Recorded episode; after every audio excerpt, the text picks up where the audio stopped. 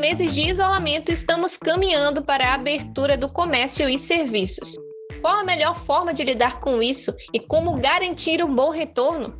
Eu sou Giovana Marinho e seja bem-vindo a mais uma edição do seu Ponto de Encontro. Hoje nós vamos falar sobre a volta ao trabalho. E para levar esse assunto até você, eu estou aqui com Clisman Brito. Olá, gente, muito bem-vindos a essa edição do nosso Ponto de Encontro. E com a Júlia Rodrigues. Alô, gente, sejam muito bem-vindos a mais um episódio do nosso Ponto de Encontro.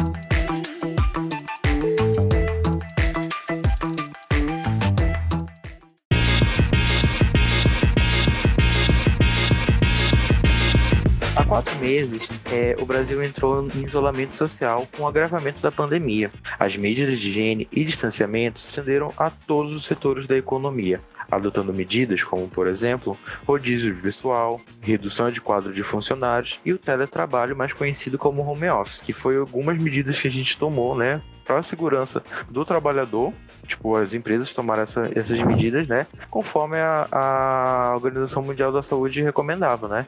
No Amazonas, houve retomada gradual da economia no começo do mês de junho. A abertura do comércio não essencial foi dividida em quatro ciclos. A gente pode observar mesmo esse ciclo, né, que a gente estava retornando aí desde o dia 1 de junho. No dia 1 de junho que abriram as igrejas e os templos e as lojas de departamento em geral e voltaram aí os atendimentos médicos e odontológicos. Aí lá no dia 15, lá pelo meio do mês, a gente já teve uma outra retomada que era das lojas de informática, de brinquedos e os restaurantes também, que estava todo mundo esperando bastante o retorno dos restaurantes. Dia 29 de junho, a gente teve a abertura do, das lojas de artesanato cabele, e os cabeleireiros e as academias também reabriram. Já no dia 6 de julho, é, voltaram os grupos de risco, as creches, as escolas e as redes, é, as universidades de rede privada, além dos cinemas com 50% de redução de, das pessoas no, no, nos locais. E uma coisa também que retornou depois com uma, com uma medida foram os bares, né? Também vão aí de volta. Só não as casas de show e de evento ainda não podem funcionar. E é. Eu não sei vocês, gente, mas eu queria que vocês contassem para mim como é que está sendo essa experiência, né? Vocês estão realmente aí retornando aos poucos ou ainda estão se preservando? Na verdade, é, eu não tive meio que esse suspensão. É, eu trabalhei por home office bem pouquinho tempo, no máximo acho que uma, duas semanas, lá no mês de abril. É, então eu tive pouco, pouco tempo na, no home office, porque o, o local onde eu trabalho demandava que a gente estivesse lá. Então a gente adotou mais uma medida de revezamento de pessoal, uma diminuição do quadro de funcionários na, no local para evitar esse tipo de, de contágio. Infelizmente, é, no caso para mim, não funcionou tanto assim que eu acabei é, ficando doente por conta que eu tinha uhum. que ir ao, ao, trabalho de ônibus e ainda existia o risco de pegar é, aglomeração no ônibus, principalmente quando eu voltava para casa. É, agora eu estou, passo bem, né? Felizmente. E acho que muita gente passou por essa situação. Que tinha que trabalhar é, e encontrava-se em situações de pegar transporte coletivo e se pondo a, a risco de pegar a doença, né? É, e muita gente não teve a mesma sorte de, é, de, não ter nada muito grave e acabando até a falecer. Então, essas, essa, esse tipo de coisa aconteceu e ainda acontece. E principalmente uhum. agora existe essa preocupação, né? Que possa ocorrer uma segunda onda. E então é, é muito importante que a gente ainda mantenha a, as recomendações de higiene, de afastamento, é, de isolamento social, é, usar álcool em gel, né? Que é uma coisa muito importante para quem está voltando, né? Uhum. E você, Júlia, como é que foi essa experiência aí? Já voltou ou ainda vai retornar? Eu ainda não retornei, eu ainda estou trabalhando de casa, porque o meu trabalho eu consigo fazer perfeitamente só com o computador em casa, então os, os chefes lá do, do meu da empresa ainda não viram necessidade da gente voltar para a redação. Mas, assim, vendo sobre todos esses ciclos e todas essas reaberturas, é, eu não consigo é, não pensar nas outras pessoas, sabe? Eu fico, assim, olhando tudo começando a voltar a abrir, e aí eu fico com aquele, com um certo medo. Eu, na verdade, eu fiquei com medo de muita coisa, sabe? Assim, eu ponho o pé na rua e eu já me sinto insegura. Eu acho que é uma coisa que a gente vai levar por um bom tempo até. Mas pelo que eu acompanhei das reaberturas, por exemplo, de restaurantes, de flutuantes, por exemplo, foi que é, essas medidas, elas, é, em alguns lugares, elas funcionaram. Por exemplo, em alguns flutuantes, eles, a gente sabe que o cardápio ele, ele passa de mão em mão muito uhum. aleatoriamente, então poderia ser perfeitamente um, um, um objeto de, de risco, né? transmissão. Né? É. Sim, então, sim. em alguns flutuantes, eles optaram por grudar os cardápios na mesa e quando o cliente saía, se higienizava aquilo lá com álcool, com algum produto específico que eles estão usando para higienizar o local inteiro. Essa foi uma das medidas bem interessantes que eu vi. É, outro foi essa redução ainda de pessoal. É, nesses ciclos, os lugares ainda não voltaram eles não, na verdade, não podem funcionar com carga total de 100%. O permitido pelo nosso governo aqui do Amazonas foi só 50%, mas a gente sabe que as coisas na teoria elas são muito maravilhosas, né? Na prática é que a hum, gente toma Exatamente. Um a gente pôde ver no próprio em Rio de Janeiro, né, que bares foram abertos e lotaram, né? Então, muita, muitas dessas situações é, chamam é, pessoas para visitarem esses locais, né? Por exemplo, as pessoas estão presas, presas, entre aspas, dentro de casa há muito mais de três meses e elas têm essa, essa necessidade de, de sair, mas não é a hora de sair, né? Porque existe, o vírus ainda está aí e não há uma cura é, para a doença. Então é importante a gente sempre manter essa, esse bom senso. Apesar de, dar, de termos aquela vontade de ir ao local, tentar evitar ao máximo, né? Porque acaba que a gente pode ser contaminado, né? Tipo, quem, para quem ficou em quarentena, e tanto para quem não pegou a doença e, e fica meio complicado esse tipo de situação. Isso mesmo, Clisma. Inclusive, falando um pouco da minha experiência também, né? Eu passei boa parte desse período em casa. E aí, comecei a voltar, assim, aos poucos, né? O trabalho. A gente... As ordens eram que a gente poderia voltar gradualmente a partir do dia primeiro lá no trabalho. E aí eu comecei a tentar me aventurar um pouco, né? Tentar ver se realmente como é que estava funcionando, se estava realmente funcionando essas medidas todas que teoricamente deviam estar funcionando. Mas o meu susto foi muito grande, principalmente eu fui fazer, eu acho que uma pauta no centro, gente. Tudo lotado. A galera não tá entendendo que tem que usar máscara nos locais, entendeu? A pessoa acha que porque ela tá na rua, mesmo que tenha uma aglomeração de pessoas ao lado dela, ela não precisa usar máscara. Ou então tá usando a máscara abaixo do, da, do nariz, como se não fosse um objeto de transmissão. E tem muita empresa também que não está entendendo, assim, que é, é, é, a responsabilidade deles também preservarem as pessoas. Né? Essas pessoas não estão tendo consciência que as empresas, pelo menos, entendam que elas têm responsabilidade sobre a saúde dessas pessoas. E aí, hoje foi a primeira vez, gente, que eu tentei andar de ônibus nessa cidade. Depois de muito tempo, assim, eu, não, é, eu pensei, né? Eu não posso entrar, entrar em pânico, vamos tentar ver como é que tá funcionando. E aí eu tive toda uma estratégia, assim, né? Pra andar de ônibus. Eu peguei, é, observei como é que tava. Qual era o melhor, melhor área para eu sair de casa. E aí eu sabia que meu ônibus na ida, ele não é. Não, quase não tem pessoas normalmente. Então, na ida seria mais de boa. Na vinda, eu já fiquei mais preocupada. E o que, que eu fiz? Eu esperei todos os ônibus da, que viria para minha casa, né? Passarem. E aí eu fui vendo qual é que tava o mais vazio. E quando foi o mais vazio foi o que eu peguei para voltar para casa. É, Mas assim, manobras, entendeu? E sempre com álcool em gel na mão, não encostava. Eu, se eu pudesse evitar ao máximo tocar em qualquer parte do ônibus, assim, com certeza eu evitaria. Então, mas é realmente assustador como as pessoas elas não têm consciência. Mas ao mesmo tempo é uma coisa, é uma coisa impressionante. A gente entra nos locais, algum, pelo menos algum, a maioria do, tem uma, tem uma galera que tá entendendo que tem que se, se cuidar.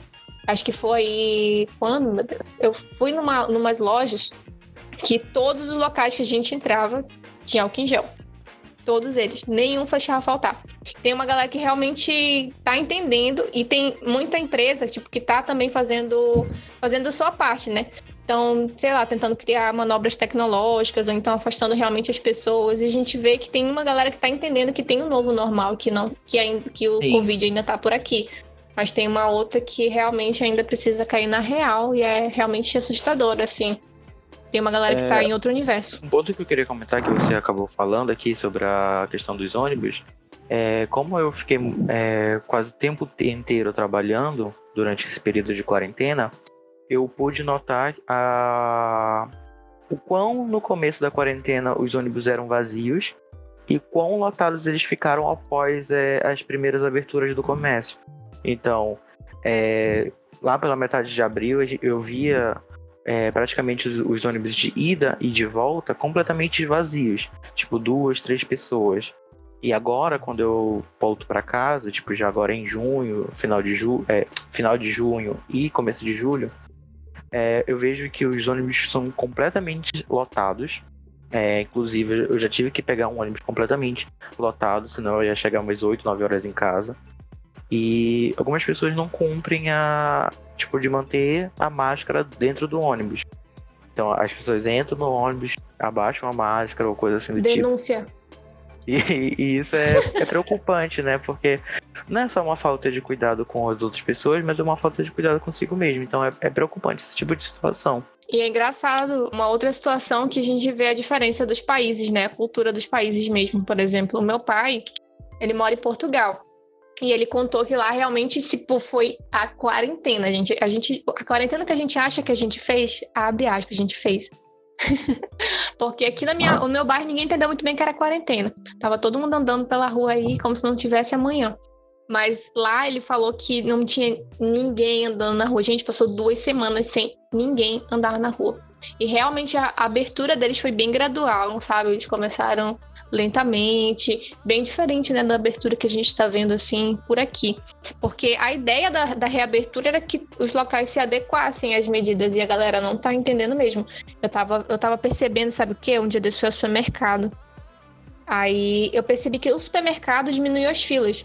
Mas nas lojas de, de, de roupas e acessórios, as pessoas ainda tinha filas, assim, sabe? Para as pessoas uma perto da outra, só não tem noção mesmo. O que é interessante é que a, as filas, como você acabou de falar, elas se moveram do, dos mercados, né? Que se adaptaram, tiveram tempo para se adaptar, né? De, com medidas de segurança, aquelas telas que protegem os caixas, é, invólucros com os cartões de crédito, e preferência a pagamento com cartão de crédito. E a gente vê que, em contrapartida, algumas lojas de departamento que abriram recentemente ainda estão encaminhando numa situação de trazer algo mais seguro para quem seus clientes, né? Então essa adaptação está sendo assim aos poucos, mas existe e a gente também vê que essa migração, né, de prioridades está sendo bastante é, gerada, né? Por conta do da volta ao acesso dos cidadãos às lojas, aos bancos, entre aspas. Então é muito interessante a gente perceber isso. Observando todo o cenário que a gente está vivendo, não só aqui no Brasil, como em outros países também, a gente consegue é, enxergar que, por exemplo, em países como é, França, Itália, Espanha, China, que para eles começarem a pensar em abrir o comércio de novo, eles primeiro esperaram que os números de casos é, tivessem uma diminuição bem considerável. E aí sim eles começaram a pensar em abrir. Eu acho que o que, o que gerou toda essa confusão, essa agonia, foi que a gente teve uma, uma certa pressa para voltar para voltar às lojas, às economias. Tanto que as primeiras coisas que abriram é, foram tipo lojas de departamento, sabe? Coisas que poderiam ficar fechadas por mais tempo. Mas acabou que teve que. É, a gente teve todo esse calendário e as coisas começaram a abrir. Então é, é, era quase impossível que a gente não visse casos como o do Rio de Janeiro ou lugares superlotados.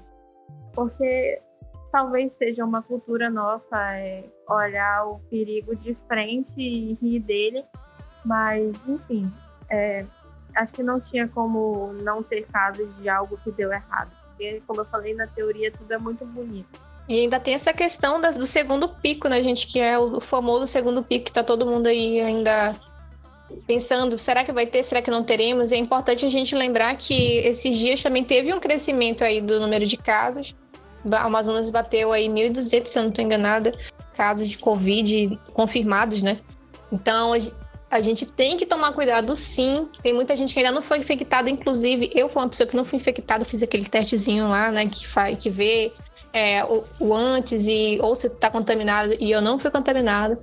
Então a gente precisa ter esse cuidado realmente para que a gente não, não venha ter esse segundo pico, porque se a gente não, fiz, não fez um, uma primeira, um primeiro isolamento decente, o segundo pode ser ainda pior. Então a gente tem que tomar cuidado e, tenho certeza que ninguém, ninguém mesmo, quer ter um lockdown, nem a gente, nem as pessoas que estão por aí, porque realmente seria prejudicial para todo mundo. E com todos esses retornos, é alguns pais, por exemplo, minha mãe, ela não, ela não teve quarentena assim de home office, ela teve que trabalhar mesmo externamente.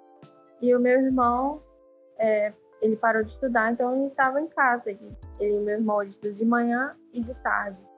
E aí, como ele ficou em casa, é, tinha que ter alguém para cuidar dele. Então, a sorte foi que é, eu estava de home office, então tinha eu aqui em casa para ficar com meu irmão mas é, devem ter sido inúmeros casos de mães que mães e pais que foram prejudicados, é, que não tinham com quem deixar o filho, que provavelmente tiveram que deixar o trabalho e aí ficaram sem, sem aquela renda necessária. Então a gente precisa considerar esse desafio para pais e mães que voltaram a trabalhar, né? A gente precisa pensar como que deve ter sido para eles voltar. Algumas escolas já voltaram, algumas escolas particulares as estaduais e municipais ainda não, é, mas algumas particulares já voltaram, inclusive do meu irmão. Então, e foi muito. Eu pude acompanhar é, esse retorno das aulas particulares e foi muito, é, muito importante para mim ver como eles tomaram todos os cuidados, sabe? É, todos os alunos eles levam na bolsa um saquinho com máscaras, porque eles trocam as máscaras, álcool em gel, é, copo único. Quando eles entram, eles têm a temperatura, é, eles tiram a temperatura, passam álcool em gel, limpam os pés em um tapete lá específico. Então, é, a minha mãe já trabalha com a cabeça mais segura, sabe? Que meu irmão está indo para escola, de que ele não está perdendo o ano. Então, é muito importante a gente considerar essas, esses fatores, porque as aulas da maioria, a gente sabe que é, as crianças, jovens e adolescentes a maioria estão é, alocadas dentro de escolas é, estaduais, municipais, e elas ainda não voltaram. Então, tem esse desafio aí de com quem eu vou deixar meu filho enquanto eu sair para trabalhar. Sim, Júlia, e também tem essa questão, tipo, principalmente com os mais pequenos, né? Minha filhada agora tá, tá indo dos 5 anos, agora é para os 6. Mas ainda é uma preocupação, porque ela devia estar tá entrando na alfabetização no ano que vem, né? Então ela perdeu uma boa parte. A gente sabe que para pequena acompanhar em casa é muito difícil o trabalho, é, é muito complicado botar ele ali para entender o assunto. E, e, o trabalho que as professoras têm, tenho, a gente tem que bater muitas palmas para os professores, gente, porque eu sou fã das. Eu sou, eu sou suspeita para falar, eu trabalhei muito tempo na escola e eu sei o trabalho que é cuidar de uma criança. Imagina só cuidar de 20 crianças numa sala. E imagina só o trabalho que os professores estão tendo para gravar as aulas, mandar para os alunos. Agora, professor é editor, professor é, é professor, é tudo, é psicólogo dos pais, é ajudante. Enfim, é muito importante a gente ressaltar mesmo esse trabalho e eu agradeço muito os profissionais de educação por todo esse cuidado. Agora a gente está pensando em trocar a minha filhada de escola, né? Porque na escolinha onde ela estudava tinham muitos alunos em sala de aula. A gente já não se sente tão seguro assim em deixar ela lá, então a gente prefere mandá-la para uma escolinha que seja mais perto da gente, que tenha uma quantidade reduzida de alunos por sala, justamente para evitar contaminação e todas essa, essas outras questões, né?